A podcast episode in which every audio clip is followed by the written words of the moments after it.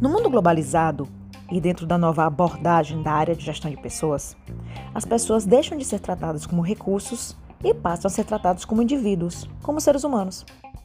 Com isso, adquirem novos papéis, passam a ser estratégicos, não só operacional como era antes. Ou seja, os profissionais da área de gestão de pessoas devem aprender a ser estratégico e operacional simultaneamente.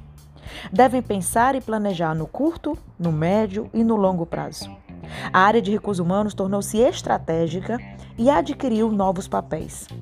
Parceiro estratégico, especialista administrativo, representante dos funcionários, agente de mudanças. No papel de parceiro estratégico, a área de gestão de pessoas busca identificar como as pessoas podem impulsionar a estratégia do negócio, ou seja, se refere à administração das estratégias das pessoas buscando o alinhamento com as estratégias do negócio. Isso significa realizar, através de políticas e práticas de gestão de pessoas, os objetivos organizacionais.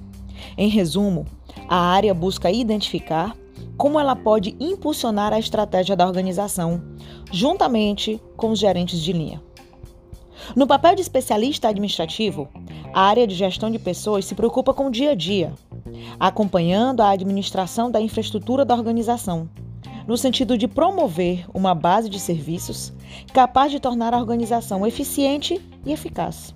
Ou seja, ela assegura que o processo administrativo, como recrutamento, seleção, treinamento e desenvolvimento, premiações e incentivos etc., sejam planejados e executados de forma eficiente e eficaz.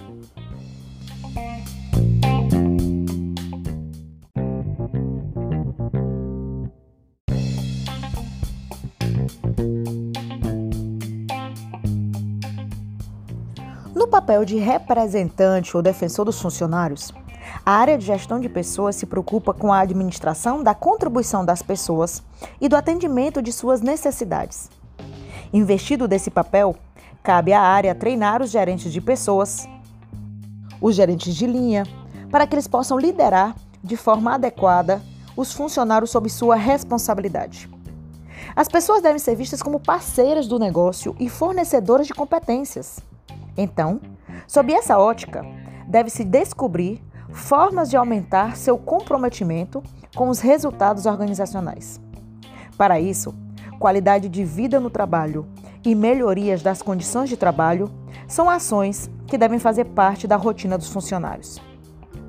No papel de agente das mudanças, cabe à área de gestão de pessoas a administração das mudanças, o que significa empreender as alterações necessárias para adquirir uma nova mentalidade, uma nova cultura, capaz de criar uma organização inovadora, criativa e competitiva.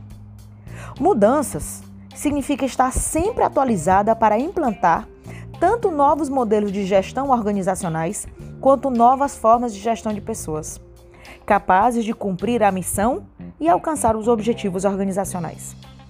A área de gestão de pessoas deve assumir seu papel na condução das mudanças organizacionais.